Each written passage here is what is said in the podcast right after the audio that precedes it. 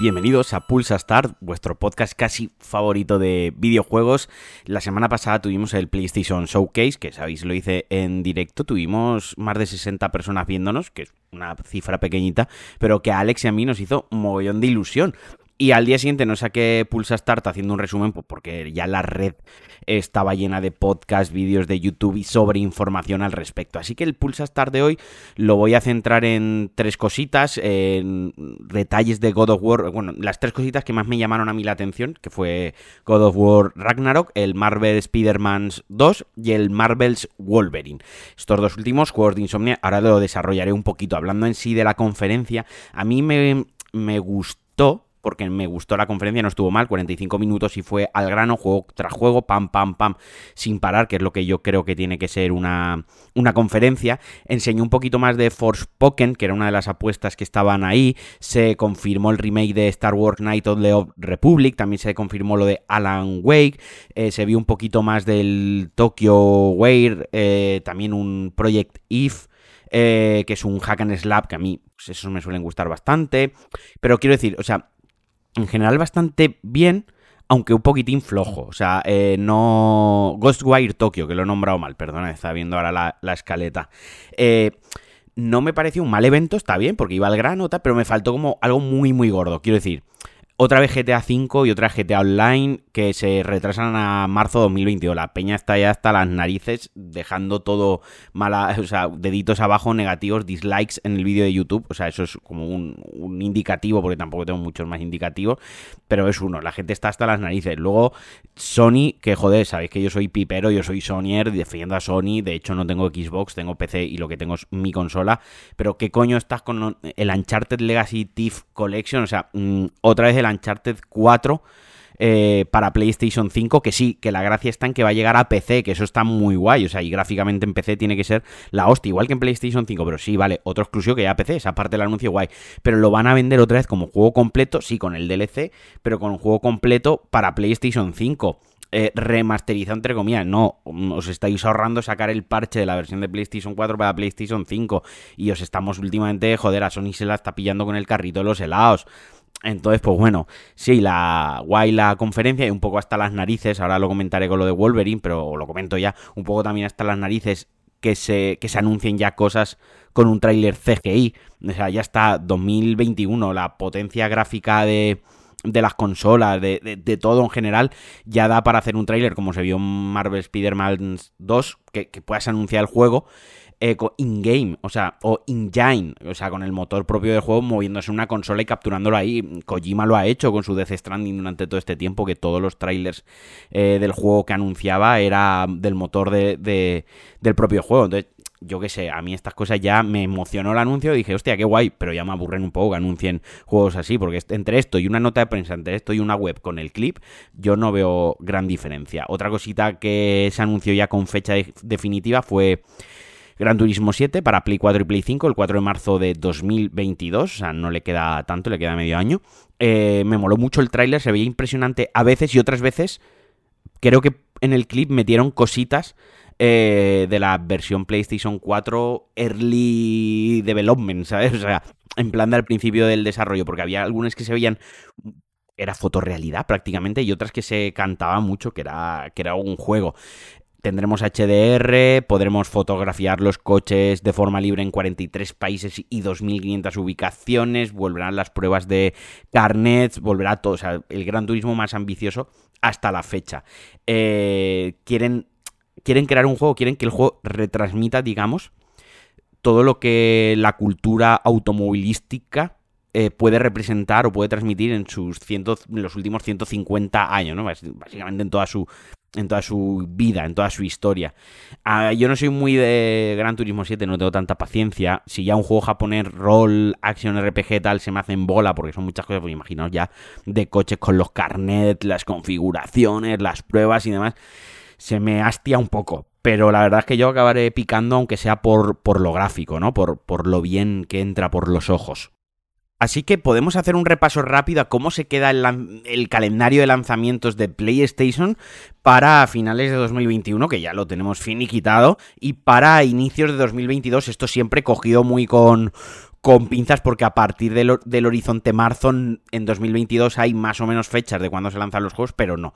Pero bueno, así para ir a ojo, Deathloop 14 de septiembre, eh, mañana yo me lo voy a comprar a las 10 de la mañana, voy a estar ahí en la tienda del cartelito morado, que no, que no, además, le he dicho a Sandra le he dicho si podía llamar ella esta tarde, así con un poco de vergüenza, se lo dije en plan de si podía llamar esta tarde, última hora, a ver si ya lo vendían. Yo, yo soy de esos que les gusta intentar que le vendan el juego el, día anterior del lanzamiento a última hora. Cuando, o sea, cuando menos ganas tiene de trabajar el pobre dependiente, que es cuando se va a su casa, ahí es cuando quiero ir yo a por el juego. O sea, soy ese tipo de agonias. Pero bueno, Deathloop mañana.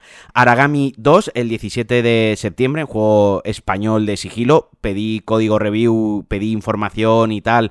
No me han facilitado nada. O sea, esto ya lo hablaremos en otro podcast, ¿no? Que, joder, los medios españoles eh, que intentamos dar cobertura a juegos españoles también, pues yo que sé, deberíamos apoyarnos todos un poquito entre todos, pero bueno, ahí está, el 17 de septiembre, a quien le interese que lo googlee y que se lo busque. Diablo 2 Resurrector, 23 de septiembre, Death Stranded Director Cuts, 24 de septiembre, este lo actualizaré desde mi versión PlayStation 4 a PlayStation 5 y os contaré qué tal.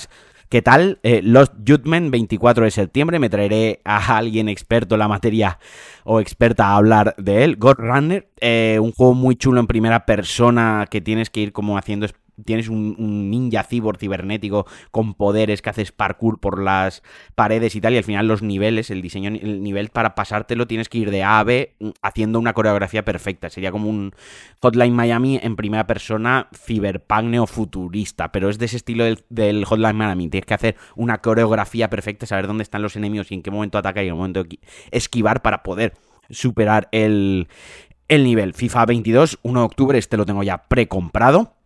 Alan Wake Remaster, que además se lanza a 30 pavetes, 5 de octubre, una excusa perfecta para todos aquellos que no lo hayan jugado. Y para los que hacen muchísimo que lo jugamos, pues oye, igual volver, volver a jugarlo no está mal. Me jode que no han tocado mucho la... no han tocado mucho, no han tocado lo que es la jugabilidad y me da miedo que se antoje algo ortopédico, pero simplemente no como algo peyorativo, no lo digo como algo malo hacia el juego original, sino por, bueno, por, porque el, tiempo pasa para todo, obviamente, y a lo mejor a día de hoy se siente un poco más pesado y un poco lento. Hell Let Loose, que es este shooter de la Segunda Guerra Mundial, llega también a PlayStation. Far Cry 6, 7 de octubre, este también me lo pillaré, le tengo muchísimas ganas, estoy totalmente in.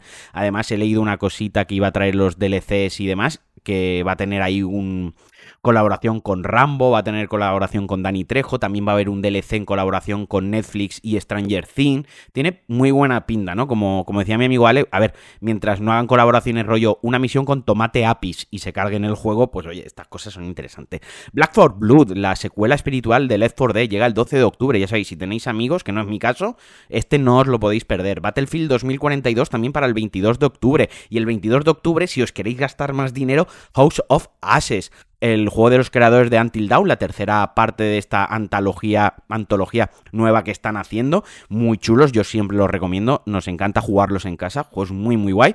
Y este también lo pillaré de salida. El 26 de octubre, cuatro días más tarde, Marvel's Guardianes de la Galaxia, que además mostró un gameplay bastante extenso. Juego sin alma, juego clónico, juego que a mí no me transmite nada, desde el diseño de los personajes hasta en sí el gameplay que veo. Lo único que mola es la banda sonora este será carnaza de plus o carnaza de segunda mano. Ya os digo, de salida no lo voy a jugar. Luego, ojalá me trague mis palabras y salga un juego muy, muy chulo de Guardianes de la Galaxia. Porque en sí lo que es la IP, la franquicia, los personajes, el mundo de Guardianes de la Galaxia lo merece. Pero vaya, yo de primeras no estoy dentro de ese, de ese juego. Jurassic World Evolution 2, 9 de noviembre. Y el 5 de noviembre, os lo acabo de decir alterado porque haciendo la lista soy gilipollas. He puesto antes el 9 que el 5. Call of Duty Vanguard. Este también lo quiero pillar. Ya veremos si lo pillo o no. Estoy ahí, pero si no lo pillo antes, lo pillo después. Porque el 11 de noviembre también llega The Elder of Scroll 5 Skyrim Anniversary Edition. No se le puede poner ya más apellidos a Skyrim para venderlo otra vez. 11 de noviembre.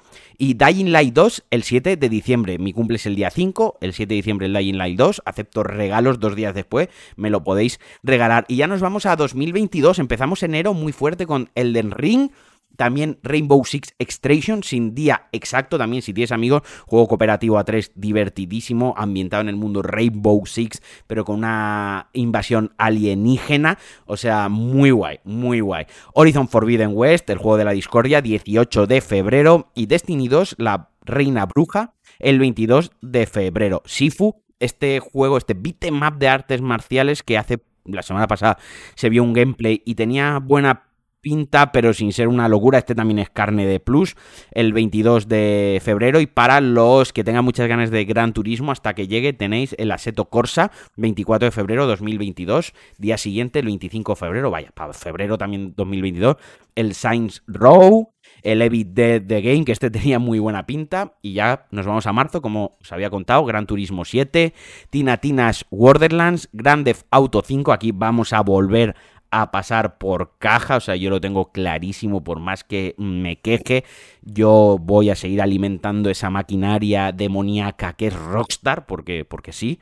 Marvel's Midnight Suns, que es este XCOM de Marvel, para los fans de la WWE en 2022, en marzo llegará el 2K22 y Forspoken ya se va a primavera, Uncharted Legacy of Thieves Collection, es decir, te vuelvo a cobrar 80 pavazos por el Uncharted cuando te lo puedo actualizar gratis, es acá, Uncharted Legacy of Thieves Collection para principios de 2022. Y luego ya en 2022, sin fecha exacta, se queda God of War Ragnarok, Ghostwire Tokyo, Final Fantasy XVI, Hogwarts Legacy, Gotham Knights, Lego Star Wars The, Sky, The Skywalker Saga, los juegos de Lego es una cosa que a mí me generan toda la inaversión o como coño se diga, ahora se me ha trabado la lengua diciendo la palabrita, eso me pasa por querer parecer más listo de lo que soy, es un juego que me da tremenda pereza, los de Lego. Sé que están guay, todo lo que tú quieras, pero a mí se me hace una bola eh, increíble. También para 2022, Suicide Squad, este tengo ganas de verlo en movimiento, y el Vampire de Masquerade Bloodlines 2. Y así ya que quede, creo que para 2022 apuntado, The Lord of the Ring Gollum. Eso es lo que, bueno, esto la mitad de los últimos, los últimos tres minutos de podcast se ha quedado ya anticuado tal y como, como los he publicado, ya se ha quedado, ya ha envejecido mal porque probablemente los empiecen a retrasar. Iba a hacer el programa, ahora iba a hablar de lo que me moló de la información que se ha dado del Marvels, Spider-Man, del Wolverine, del Ragnarok y alguna cosita más, pero ya me he ido a 13 minutos, así que lo voy a dejar aquí y tengo programa para mañana porque como no sé lo que me voy a encontrar, pues os lo voy a dividir, os lo voy a dejar así. Así que nada, hoy se queda como un... ¿Qué me ha parecido a mí el PlayStation Showcase? Y eh, cómo se queda el calendario de lanzamientos de PlayStation. Oye, pues nada mal. Así que nada, espero que empecéis bien la semana. Os mando un abrazo muy fuerte. Disfrutad. Besos, haced cosas y adiós.